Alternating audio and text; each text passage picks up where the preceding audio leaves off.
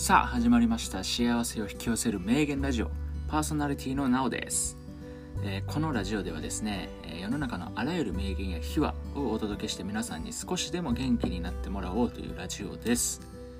ちなみになんですけど過去の偉人とか現代の有名人インフルエンサー書籍の一文はもちろんのこと、まあ、その辺のおっさんおばはんとかね、まあ、さらには僕のおかんとかの名言も出てくんでねあのぜひ楽しみにしてください。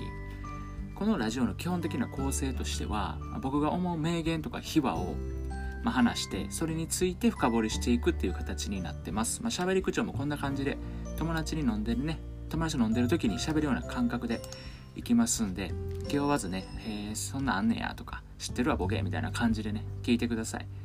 えー、そしてちょっとでもね面白いとか、えー、ちょっと元気出たとかいいねとか思ったらねあのぜひフォローしていただいて継続して聞いていただけたら僕は幸せになります。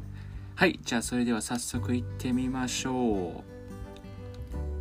記念すべき第1回なんですけども、まあ、何にするかかなり迷ったんですけど、まあ、最初はね僕の心に一番刺さった話でいきたいなと思ったんで、まあ、一休さんですね。あのー、一休宗純さんの話します。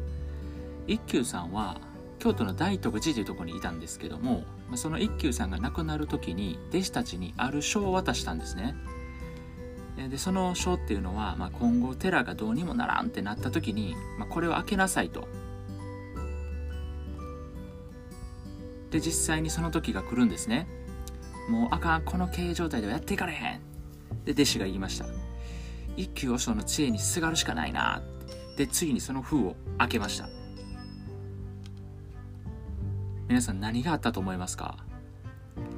そこには大きく心配するななんとかなるって書いてあったんですね。でその言葉に大笑いして気持ちが軽くなった弟子たちはその後寺を再建することができたという話です。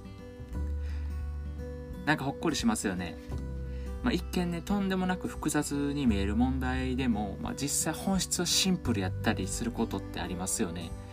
でも自分一人でその答えに行き着くっていうのはかなり難しくてまあ、そこをうまく笑いっていうものを使って、まあ、このようにねもういないにもかかわらず人の心に影響を与えるってすごいすごいですよね。自分にはねとことできへんですねこんなことはもう。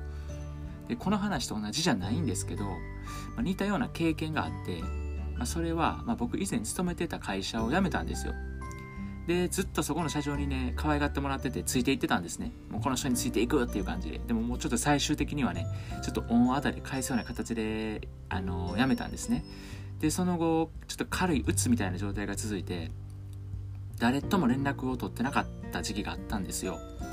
でそんな時に、まあ、大学の友人からですね、まあ、親友ですね親友からこのご時世にね手紙が届きましてで開けてみたらまあ、普段からね、お前はあんまり連絡つかんのは分かってるけど、まあ、こんだけ連絡つかんのはおかしいと。なんかあったんかと連絡して、ここに連絡してくれ的なことがね、ザーって書かれてるんですけど、まあ、僕そんなことよりちょっと気になったことがあって、鉛筆で書かれてたんですけど、もうえげつないぐらい字汚かったんですよ。で、こんだけ鬱っぽくなって人と連絡立って、笑顔もなくなってた僕が、それを見た瞬間、え、え、何これ何これえ、な、な、めっちゃ来たね来たね怖っ怖っみたいな感じで、めっちゃ部屋で叫びましたからね。で、これもしかしたら阪急そばでも立ち食いそば食いながら書いてたんかとか、それかもうちょっと死にかけてて最後に書いたメッセージなの？みたいな。心配して送って、送った手紙でね、逆に心配させるってこいつどういうことやねんと。こいつはただもんじゃないなってことでね、もう爆笑したんですよ。でなんかあの吹っ切れて結局連絡して会うことになったんですよ。焼肉でしたわ。でそこでね全部まあ話して、まあ、とりあえずゆっくり休みや的な話をしてて、まあ、そしたらねその親友がね頼みがあんねんと。でどうしたん？って言ったら俺結婚すんねんと。でその時のスピーチをお前に頼みたいって言われてまあ、ほんまはあの今はそんなキラキラした場所になんかね出れるわけないわって思ったんですけどまあ、親友の結婚なんてねめちゃくちゃめでたいことやし何よりね大事なスピーチを僕に頼んでくれるなんてめちゃくちゃ嬉しいことじゃないですか。だから2つ返事で「任せろ!」って言って、まあ、内心ビクビクしながら言ったの覚えてますね。で、まあ、そこからどんなスピーチにしようか調べまくってたんですよ多分2ヶ月後ぐらいやったんですね結婚式がでまあ泣かしにかかる系とかね笑いに走る系とか、まあ、うまいこと言う系いろいろあるじゃないですか。で、まあ、どれもなんかしっくりけえへんなってなんか思っててなんか作りすぎてるな感が強いじゃないですかなんか。でそんな中一人の熱い人の動画に行き着いたんですよね。でそれはあの元マクノナマクドナルドで、まあ、今は講演家兼ビジネス YouTuber のね、まあ、今めっちゃ有名なってあるんですけどね鴨頭さんって方がいてるんですけどその人の講演の動画を見た瞬間にねもういろいろ調べるのやめましたね。僕はあの喋りのプロでも何でもないのにね小手先の技術使っても、まあ、人に響かへんなってあの、まあ、その人の動画見て、まあ、その人も言ってましたしね、うん、でまあ、最終的に親友がねどれほど素晴らしい人間であるかっていうのを、まあ、本気で話そうと、まあ、そこに焦点を当てようってことにしました。でしかも僕にはその時ほやほやのあの手紙の話があるあるやないかとでこれは事実やし本当に感動した話やからこれでいこうとでも最悪聞いてるみんなに全員になんか理解されなくあのされへんくてもええわと、まあ、親友さえ最後は分かってくれればいいっていうねそういう気持ちでねあの行こうと思いました。まあ、最初のつかみだけはね、さすがに、あの、鴨頭さんがよくやってるパターンでパクりましたけどね。うん。で、最終的にスピーチを終えて、まあ僕はめちゃくちゃ緊張しいで、もう人前で喋るなんて基本的にも大嫌いなんですよ。まあだからとりあえず、あの、どんな反応なんかってことは喋ってる最中っていうのは全然わからないですよね。もう頭飛んでるんで。で、まあ終わってからね、まあ全然ええもんじゃなかったなーってこれも友人あの親友に恥かかしたかなと思ってね終わってからごめんなーっていうふうに言いに行ったんですよ。思わなかったやろって笑ってなかったやろなんか感動してなかったやろみたいな感じでね。で親友がね何言うてんねんと。めちゃくちゃ良かったよと。やっぱお前に頼んでよかったわって、まあ、言うてくれたんですね。でもその反応からしてねあのお世辞じゃないってことがもう僕分かったんですよねその言い方からしてこいつ嘘で言ってないなっていうのが分かったんで素直にめちゃくちゃ嬉しかったんですよでしかも2次会あるじゃないですか2次会の時にねあの2人の女の子が別々でね別々であの僕のとこにここ飯食って飲んでたらバーって寄ってきてねあのスピーチめっちゃ熱かったですって、ね、新郎のことがね大好きなのが伝わってきましたってあの言いに来てくれたんですよ。でまあはっきり言いますけどもスピーチなんてもうもう素人なんでめちゃくちゃ下手ですよ。あの別にうまくもなんともない緊張してるし、まあ、でもね本気で話したのは事実なんですよね。でだから本気で話したらまあ全員に理解なんてことは無理やと。でも一部でやっぱ分かってくれる人がいるんやなってことがねあのー、すごいあの時は僕ちょっとうつ気味で落ちてたんですけどそういう僕にとってはねすごい自信につながりました。うん。でそのきっかけを与えてくれたっていうのはやっぱりあの親友のあの汚い手紙から始まったんでね本当にあの感謝してるっていうまあそういう話でした。はい。ということでね、まあ、第1回どうだったでしょうか、まあ、こんな感じでね、あの、やっていきますんでねよろしくお願いします。ではでは次回はねどんな話があるんでしょうか？お楽しみに。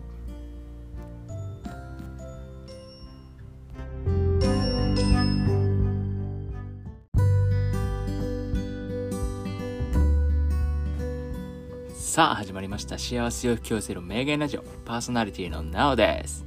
では早速いきましょう。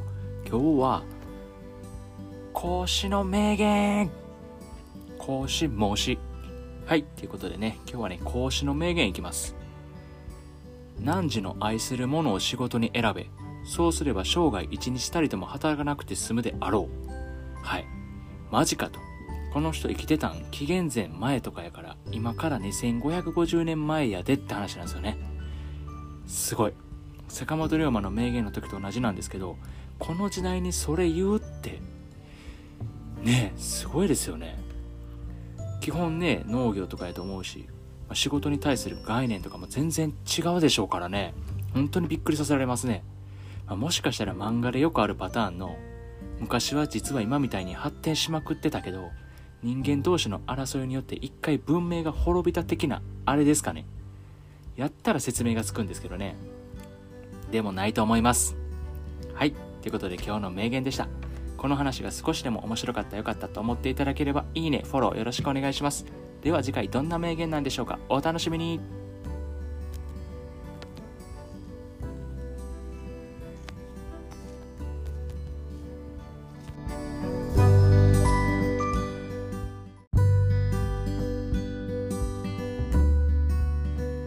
おはようございます。なおです。今日のテーマはマネタイズです。これは簡単に言うとサービスから収益化するという意味です。ですがマネタイズには一般的に使われる意味と Web 業界での意味が微妙に違います。一般的な意味は事業を収益化させるといった意味です。始めた事業を軌道に乗せてそこから収益を生み出すというビジネスの基本のことです。一方 Web 業界での意味は無料のサービスから収益を生み出すことを言います。さらに Web 上におけるマネタイズのモデルは大きく分けて4つに分かれます。1つ目は課金モデル。これはゲームアプリのように基本無料から追加の機能に対して料金を設定する手法。2つ目は EC モデル。通販サイトのように購買行動に対して料金を設定する手法。3つ目は広告モデル。広告を記載してそれを利用者が見ることで利益が発生する手法。4つ目は仲介モデル。サービスと顧客を引き合わせることでその仲介料で利益を上げる手法です。はい。ということで今日のテーマはマネタイズでした。それでは皆さんお気をつけていってらっしゃい。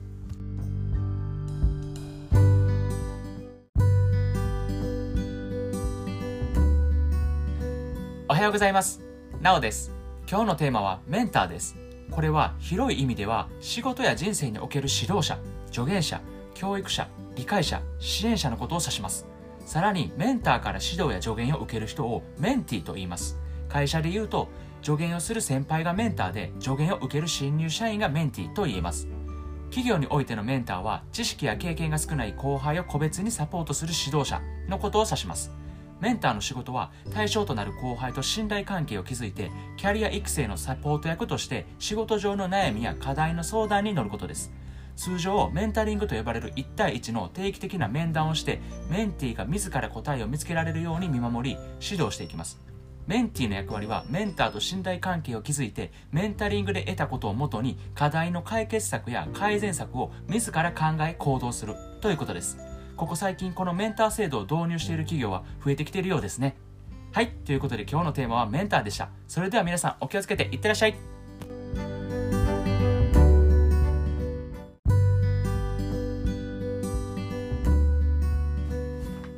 さあ始まりました。幸せを引き寄せる名言ラジオ。パーソナリティの NOW です。今日のテーマはカバードアグレッションには気をつけろ。というテーマで話したいと思います。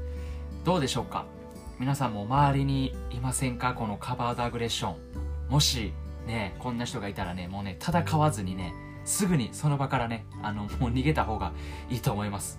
でこれどういうことかっていうとまあ簡単に言うといい人のふりをしてめちゃくちゃ攻撃してきてめっちゃ攻撃かましてきて恋に評価を下げてくる、まあ、そういう人のことです。直訳したら隠された攻撃性っていうみたいなんですけどまあ僕もねこれに悩まされましたね。っていうよりあの、まあ、全く気づかなかったです僕はもう。はい。めっちゃいい人なんでその人。あの見た目はね。でもなんかこう物事がうまくいかんなーってこう思ってるところにメンタリスト DAIGO さんがこのカバードアグレッションについてあの解説してたんですよ。でそこでマジかと。これ思いっきり自分当てはまるやんって。かもう100%超えて120%当てはまるでってなったんですよね。はい。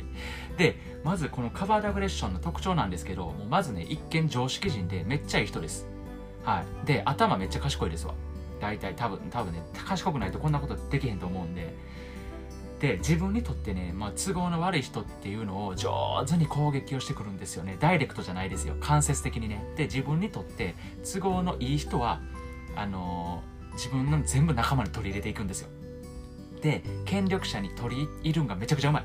で自分のポジションをもう確実なものにします、うん、もうそのポジション取られたらもうこっちも下手に攻撃返されへんってなるんですよねなんで、まあ僕はもう、絶対逃げた方がいいと思うんですよね。で、僕はもうそもそもそれでも会社辞めましたからね。うん。あんなんにもう目つけられたらもうやってられるかって感じでね。はい。りましたわ。で、一つ、まあ、ね、えー、まあどういう例があるかっていうので、まあこれはネットに転がってた例をまず言いたいと思います。その後で僕の実際に体験した例も言いますね。えー、と、例えばね、上司がね、僕を評価して、えー、昇進させようとしていたと。で、そこにカバード、もうカバード飛びますね。カバードが入ってきて、ちょっと待ってくださいと。彼確かにすごいけど、今は彼より部長のキャリアの方を優先した方がいいんじゃないですかそっちの方が大事なんじゃないですかっていうわけですよね。もしそれで彼をね、今評価してそれで失敗したら部長の評価下がりますよってそんなリスクあるんやったら今の体制維持した方が会社にとっても部長にとってもいいんじゃないですかみたいなこと言うわけですよ。これを故意にやってるってことですよ。これ何も知らんと言うてるんやったら別にそれはいいですけど、これを、こっちの評価を下げようとして故意にやってるってことですね。これやったら、はっきり言ってこの人めっちゃいい発言してますやん。めっちゃいい人やし。この人の評価も上がるやろうしね。そうなんですよ。だからこういう感じですね。言ったらこういう感じのことですね。で、僕のが体験した例は、このカバードがね、まあ寄ってきて、何でも相談してよみたいな感じなんですよ。はい。で、僕は基本的に、あの、結構リスクとか考える方なんで、こんなん言われても、まあ、結構秘密主義っていうか、まあ、自分のことはあんまり言ったりしないんですよ。後でそんなん言って大変なことになっても怖いなって思うタイプなんで。でも、やっぱり一緒に仕事していく上で、相手のことも信頼していかないうまいことやっていかれへんやろなっていうことも分かるから、まあ、いろいろ相談したわけなんですよ。でもそのことってまだ上に言わんといてやっていうようなことですよ。あの、今言わ上に言われたらややこしいでってみたいなことをやっぱ相談するじゃないですか。でもあれですよ、あの、そのすぐに報告せなあかんことを僕が黙ってたとか、それやったら僕が悪いですよ。あの、それやったら上に作られたとしてもダメなんですけど、そういうことじゃないんですよね。今はちょっとまだ言わんといてやって、ぼこのこっちがやらなあかんこといっぱいあるから、今言われたらややこしいでっていうようなことなんですよね。はい。で、それをまあ相談するわけですよ。で、まあそして後日ね、あのー、まあ上司がね、めちゃくちゃ機嫌悪いんですよ。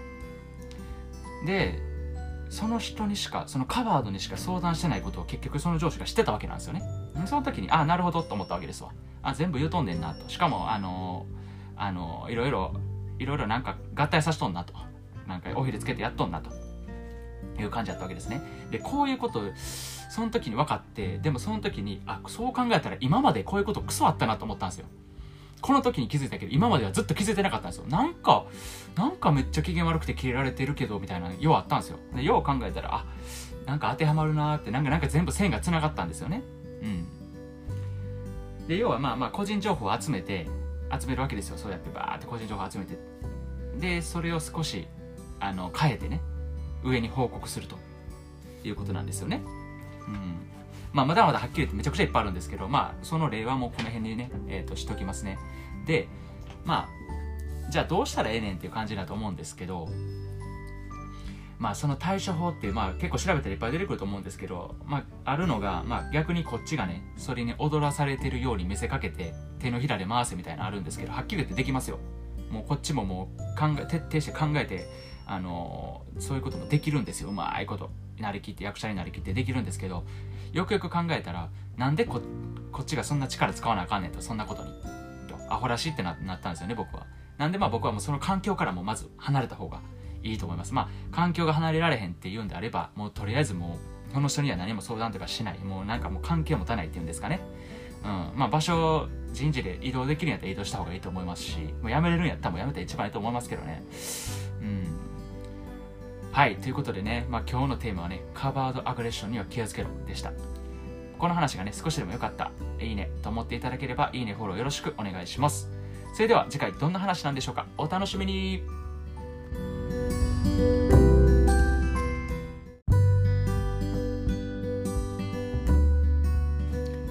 さあ始まりました幸せを引き寄せる名言ラジオパーソナリティの NAO です今日のテーマはカバーとアグレッションには気をつけろというテーマで話したいと思いますどうでしょうか皆さん周りにいませんか？このカバーとアグレッション。もしね、こんな人がいたら、戦わずにもうすぐにその場からね、あの、離れた方が賢明だと思います。これね、どういうことかっていうと、簡単に言うたら、いい人のふりしてめちゃくちゃ攻撃かましてきて恋に評価を下げてくる人のことです。直訳したら、隠された攻撃性っていうみたいなんですけども、僕はこれにね、悩まされましたね、本当に。というよりね、もう全く気づかなかったです。最近ですわ、気づいたん。なんでかっつったら、めっちゃいい人なんで、その人が。めっちゃいい人なんですよ。うん。でも、なんかこう物事がうまくいかんなって思ってたんですよ。で、そんなところで、あの、メンタリスト DAIGO さんが、このカバーとアグレッションについて解説してたんですよね。で、え、マジかと。これ、まさに自分やんと。もう100%どころか、120%当てはまるってなったんですよね。で、まず、このカバーとアグレッション。まあ、特徴なんですけど、もうね、一見ね、まあ、いろんなパターンあると思いますけどね。まあ、一見ね、常識人でめっちゃいい人です。うん。マジでって。はい。で、おそらく頭めっちゃ賢いです。じゃないとこういうことできないと思いますしね。うん。で、自分にとって、まあ、都合の悪い人っていうのを上手に攻撃してきます。上手に。ダイレクトにじゃなくて間接的に。で、自分にとって都合のいい人はみんな自分の仲間にこう取り込んでいくんですよ。取り込んでいくんですよ。で権力者に取り入って自分のポジションを確保する。これめちゃくちゃうまいです。まあこんなん別にねいいことですよ。まあこれも武器やと思うんでねいいことなんですけどね。ででもねもうこのポジション取られたらもうこっちもねやられたからやり返そうって思ってももう下手に攻撃できなくなるんですよ。なんで逃げた方が本当にいいと思います。うん、僕なんかはまあこれだけじゃこれだけが理由じゃないですけどそもそも会社辞めましたからねもうあんなに目つけられたらもううっとしいってしゃあないわっていう感じでした。でまあ一つ例でちょっと言ってみたいんですけどまあこれはネットに転がってた例なんですけども後で僕の例も言いますね。で、えーと、上司が例えば僕を評価して昇進させようとしていたと。でそこにカバーとか入ってきてちょっと待ってくださいと。彼確かにすごいけど今は彼より部長のキャリアの方が大事じゃ大事じゃないですかと。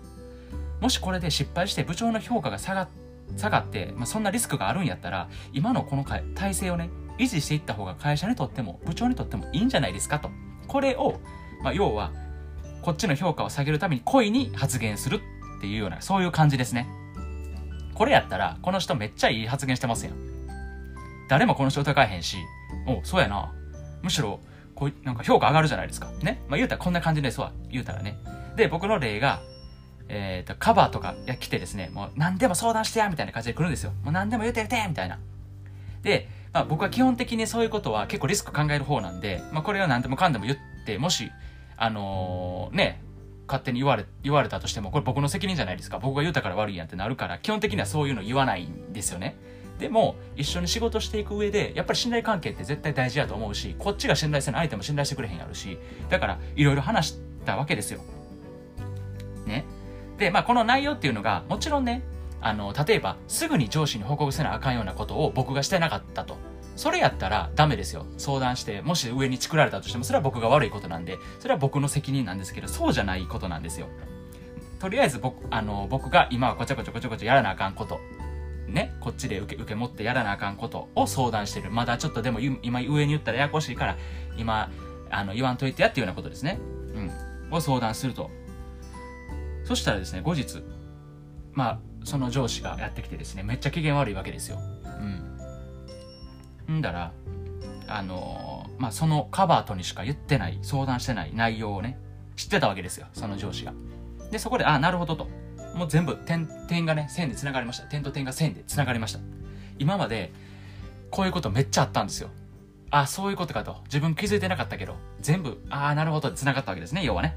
で、まあまあ、えっ、ー、と、こういう話なんですけども、まあ、まだまだいっぱいあるんですけども、まあ、要は個人情報をまあ集めて、それをちょっと尾ひれつけてね、上に報告すると。まあそういうことなんですよね。で、まあ対処法なんですけども、まあまあ調べたらいっぱい出てくるんですよ。まあもしね、あのー、心当たりある人はね、ちょっとこれ一回調べてください。はい。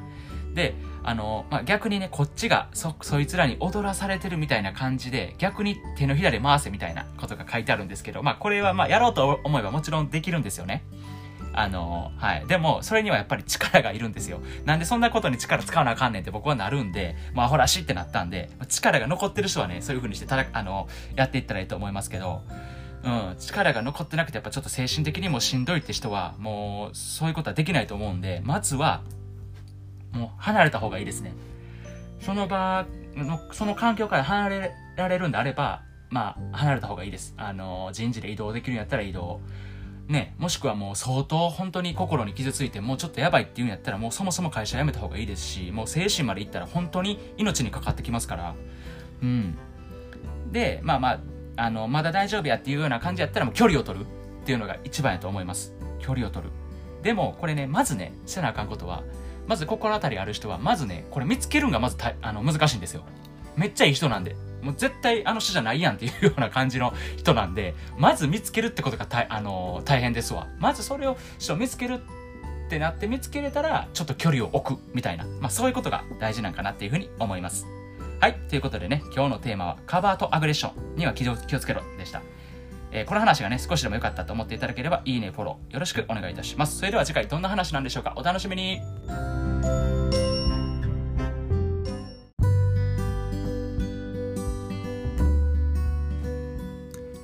はようございます。なおです。今日のテーマはユーザビリティです。これは一般的にはウェブサイトやソフトウェアなどの操作や使いやすさを示す言葉です。使うという意味の use と能力という意味の ability を合わせた造語で使いやすさ使い勝手有用性と訳されることが多いようです簡単で迷わずストレスを感じずに操作できることをユーザビリティがいいというように使いますしかし国際規格の ISO ではある製品を特定の利用者が特定の目的を達成しようとするにあたって特定の状況でいかに効果的に効率的に満足できるように使えるのかの度合いという意味になるようです。なので一般的な意味の使いやすさとは少し異なる意味であるようです。はいということで今日のテーマはユーザビリティでした。皆さんお気をつけていってらっしゃい。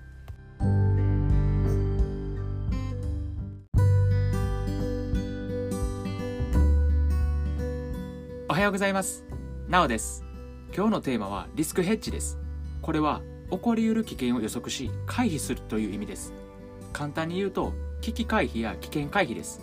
しかしこの言葉はもともと金融取引で使用されていました。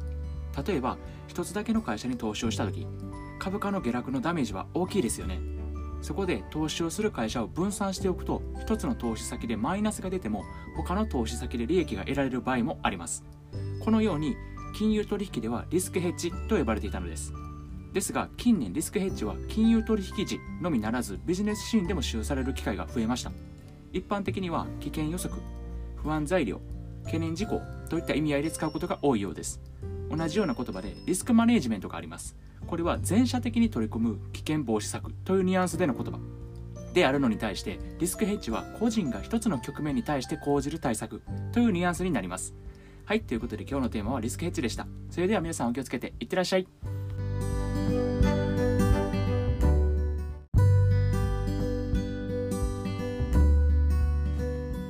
おはようございます。なおです。今日のテーマはリスクヘッジです。これは起こり得る危険を予測し回避するという意味です。簡単に言うと危機回避や危険回避です。しかしこの言葉はもともと金融取引で使用されていました。例えば一つだけの会社に投資をした時株価の下落のダメージって大きいですよね。そこで投資をする会社を分散しておくと一つの投資先でマイナスが出たとしても他の投資先で利益が得られる場合もあります。このように金融取引ではリスクヘッジと呼ばれていたのです。ですが近年リスクヘッジは金融取引時のみならずビジネスシーンでも使用される機会が増えてきました。一般的には危険予測不安材料懸念事項といった意味で使うことが多いようです。同じような言葉でリスクマネジメントがあります。これは全社的に取り組む危険防止策というニュアンスでの言葉であるのに対してリスクヘッジは個人が一つの局面に対して講じる対策というニュアンスになります。はいということで今日のテーマはリスクヘッジでした。それでは皆さんお気をつけていってらっしゃい。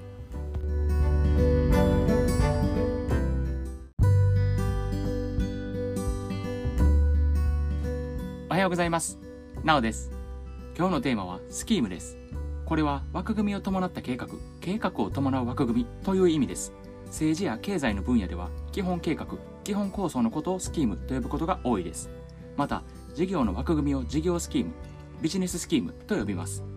例えば、フランチャイズビジネスでは、オーナーが加盟店となることで企業からノウハウを提供してもらう代わりに売上の一部をロイヤリティとして払うというビジネススキームで成り立っています。さらに仕組みを表現するために何々スキームと言います。課金する仕組みなら課金スキーム。認証する仕組みなら認証スキームとなります。気をつけないといけないのがアメリカではスキームは悪巧みや陰謀ネズミ講といった意味になるので注意が必要ですね。はいということで今日のテーマはスキームでした。それでは皆さんお気をつけていってらっしゃい。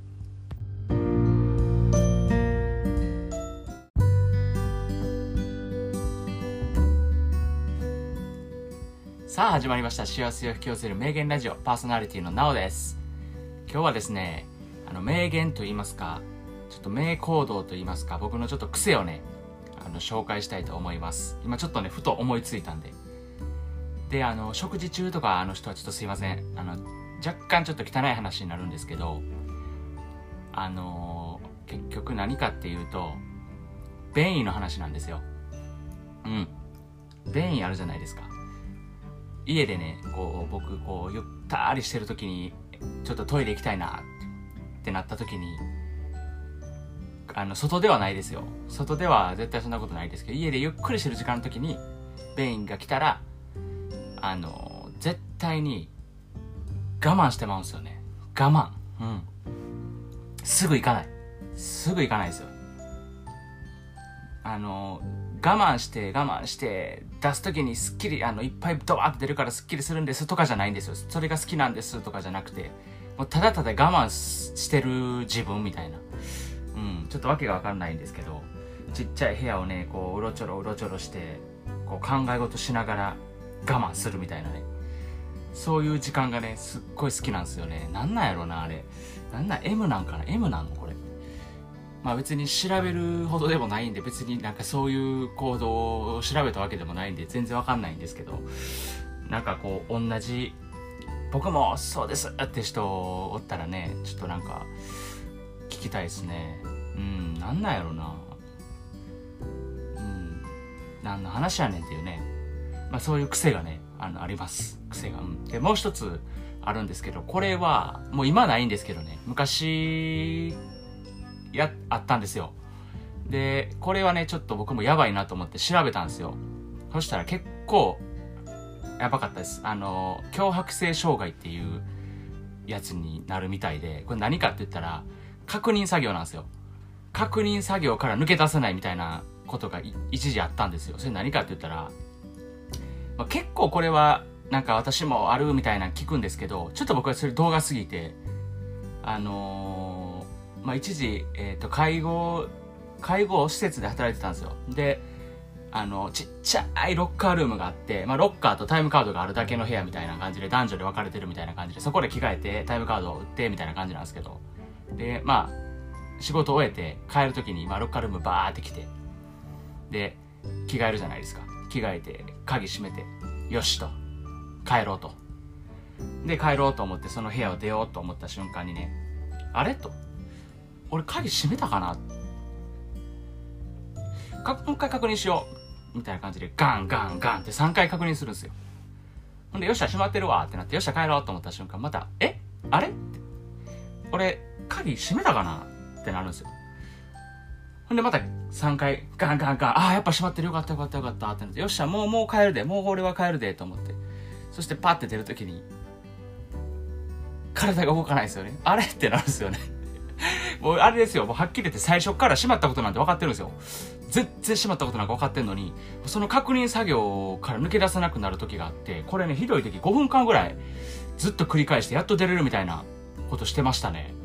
で、それでこれ何やろうと思ってパッて調べたらなんか脅迫性障害みたいな、こう結構自分を追い込む的な、こう精神的なね、なんかそういうやつみたいで、これ結構やばいやんと思って、なんだろうな、あの時は結構、なんか追い詰められてたんかな。もう今はね、そんなこと一切、一切なくなりました。でもね、やっぱりそういう人いるんやなっていうのが分かって、まあ僕今マンション住んでるんですけど、朝ね、7時、7時ぐらいになったら、隣のマンションから、めっちゃドアガンガンする音聞こえるんですよ。多分学生の子なんやろな。あのー、ガチャーって出てきて、多分もう今から学校か。まあまあ、なんかどっか行くんでしょうね。ほんだら、ドアをね、ガチャって閉めて、その後にガンガンガンってやるんですよね、3回。で、また、ちょっとしたらまたガンガンガンってやって、あ、まだ確認作業しとるわって。やっぱ結構いますよね、多分ね、これに関してはね。うん。まあそういう癖のね、お話でした。結構癖っていろんな癖ってね、皆さんあると思うんですけど、うん。まああんまない方がいいっすよね、結局ね。うん。はい。ということでね、えー、今日はね、僕の癖の話でした。次回どんな話なんでしょうかお楽しみに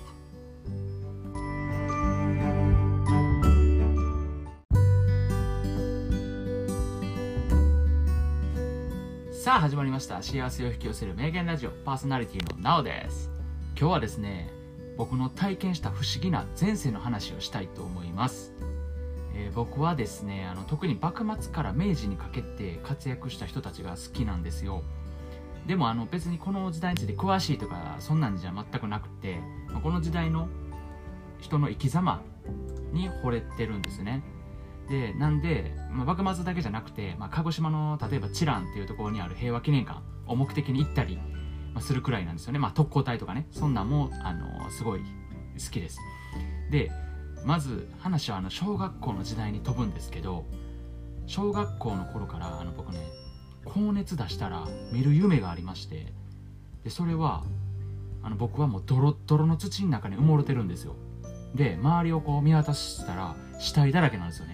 でも大雨がもうブワーって降っててもうその一粒一粒が見えるっていう感じなんですよ。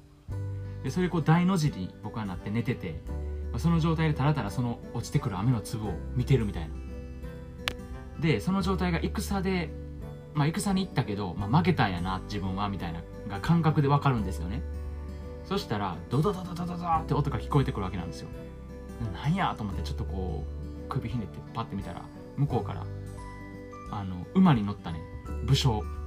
まあおそらく敵軍なんでしょうけどがブワーって走ってきて僕の上をもうブワーって走り抜けていくんですよ。ドゥワーっと。もう僕はもうぐちゃぐちゃになってる状態なんですよ。んでこのシーンが回転しながら僕に迫ってくるんですよ。何回も。奥からグワーって回転しながら僕の近くまで来る。ほんでまた奥から回転しながらこのシーンがブワーって僕に迫ってくるみたいな。ちょっと意味が分かんないんですけどこれの繰り返しを見るんですよね。高熱を出すと。うん。でまたこれ時代変わるんですけど二十歳の時にですね、まあ、地元でねあのなんか有名な占い師がおるってこうガヤガヤしだしたんですよ。まあ結構いろいろんなあるじゃないですか。こうね地元でなんかあそこの占い師すごいでとか言ってみ行ってみとか言ってあるじゃないですか。でまあ僕もそんな全然興味ないんですけどまあまあなんかまあまあ経験やし一回まあ行ってみようと思ったんですよ。なんかその人はあの、なんか交通事故にすごい大きい交通事故にあったみたいでなんかそっからその力が備わったみたいな話なんですよね。で前世占いをすると。でまあ僕も一回行ってみようと思って連絡したわけですよ。えー、そしたらですね、あの、まあ、住所は教えてくれないんですよね。どこどこ駅に着いたら電話で連絡くださいと。でそっから私が案内しますっていう感じなんですよ。男性の方やったんですけどね。でまあ当日その通りにするわけですよ。でまあそこで行き着いたんがすっごいでかいタワーマンションなんですよ。なんかだんだん怖なってきてね。うん。でまあ行ったらピンポン押して出てきたんがめちゃくちゃ小さいハンチングかぶったお兄さんやったんですよ。うん。で、まあ、中に入って、まあ、あのー、喋るわけなんですけどなんかねこっちが喋らないと全然喋ってくれへんっていうかねなんか僕のイメージではね向こう側がよくねテレビのあの占い師とかの人見てたら向こうが基本的に主導権握ってああやこうや進めていってくれると仕切ってくれるもんやと思ってたんですよ。でもねなんかねこっちが聞いたことしか 返してくれへんっていうかなんかなんか全然合わないなんかあのうんなんていうんですかねペースが合わなかったんですよねなんか。だからなんかすごい不思議な人やったんですよ。だからあなんかこの人違うななんかちゃうなっていうのはなんか不思議な感じの人やなっていうのはなんか肌で感じたのを覚えてますね。でまあそこで前世占ってもらうわけなんですけど確かまあ名前と生年月日やったと思うんですけどね。ちょっと細かいことははっきり覚えてないんですけどでですよそこでね言われた僕の前世がなんと幕末の武士って言われたんですよ。ここであの不思議な夢とねつながったわけなんですよね。あなるほどと。もちろんねその人には夢の情報っていうのはもちろん渡してませんし夢の話っていうのはその時当時おかんぐらいにしかしてないんですよ。でおかんには別に占いに行くなんてわざわざ話してませんし。うん。だからまあ自分はねおそらくこうなんかこう大義名分があってそういう活動をしてて戦に参加したけども志半ばで倒れたんやなっていうかっこいい解釈をしてます。はい。まあでもねはっきり言っちゃうともう別に不思議でも何でもないんですよ。あの普通に調べたらまあ僕が見てた夢っていうのはあのいわゆる専門ってやつなんですなんですよね多分。あの幻覚見るやつあるじゃないですか。子供の頃とかよくそんなあるみたいでおそらくまあ熱専門っていうやつで説明つくしで、まあ、前世がどうとかっていうのも、まあ、完全に信じてるわけじゃないですけどもまあ例えば、うん、日本人やったら先祖たどっていきゃそれは武士とか農民とかにほぼ行き着くでしょうしね。何の不思議な話じゃないんですけど、まあ、それじゃ面白くないんで、まあ、プラス思考の解釈をしてますでちなみに僕の友達も別でねそこ行ったんですよそしたら なんと前世がおもろいですよイスラエルらへんの漁師って言われたんですよ イスラエルらへんの漁師って、なんかもうリアル、リアルすぎて笑いましたね。なんかもうその、そいつが漁師してるのを、なんか想像したらもう笑い止まりませんでしたね。うん。はい。ということでね、今日の話はね、不思議な前世の話でした。この話がね、少しでも良かったと思っていただければ、いいね、フォローよろしくお願いします。それでは次回どんな話なんでしょうか？お楽しみに。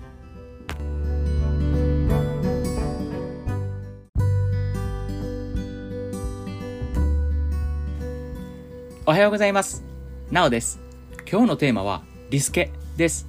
これはリスケジュールの略で一般的には計画変更の意味を指しますスケジュールの変更が必要になった場合に使用します例えば午後の会議が中止になったので各自リスケしておいてくださいなどのように使われます。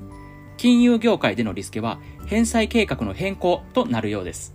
ニュアンスとしては返済可能になるスケジュールを組み直すという感じになります。注意したいのはあくまで略語なので同僚や社内に使うにはいいですけども相手によっては軽々しく使わない方がいい場合もありますので使い分けてくださいね。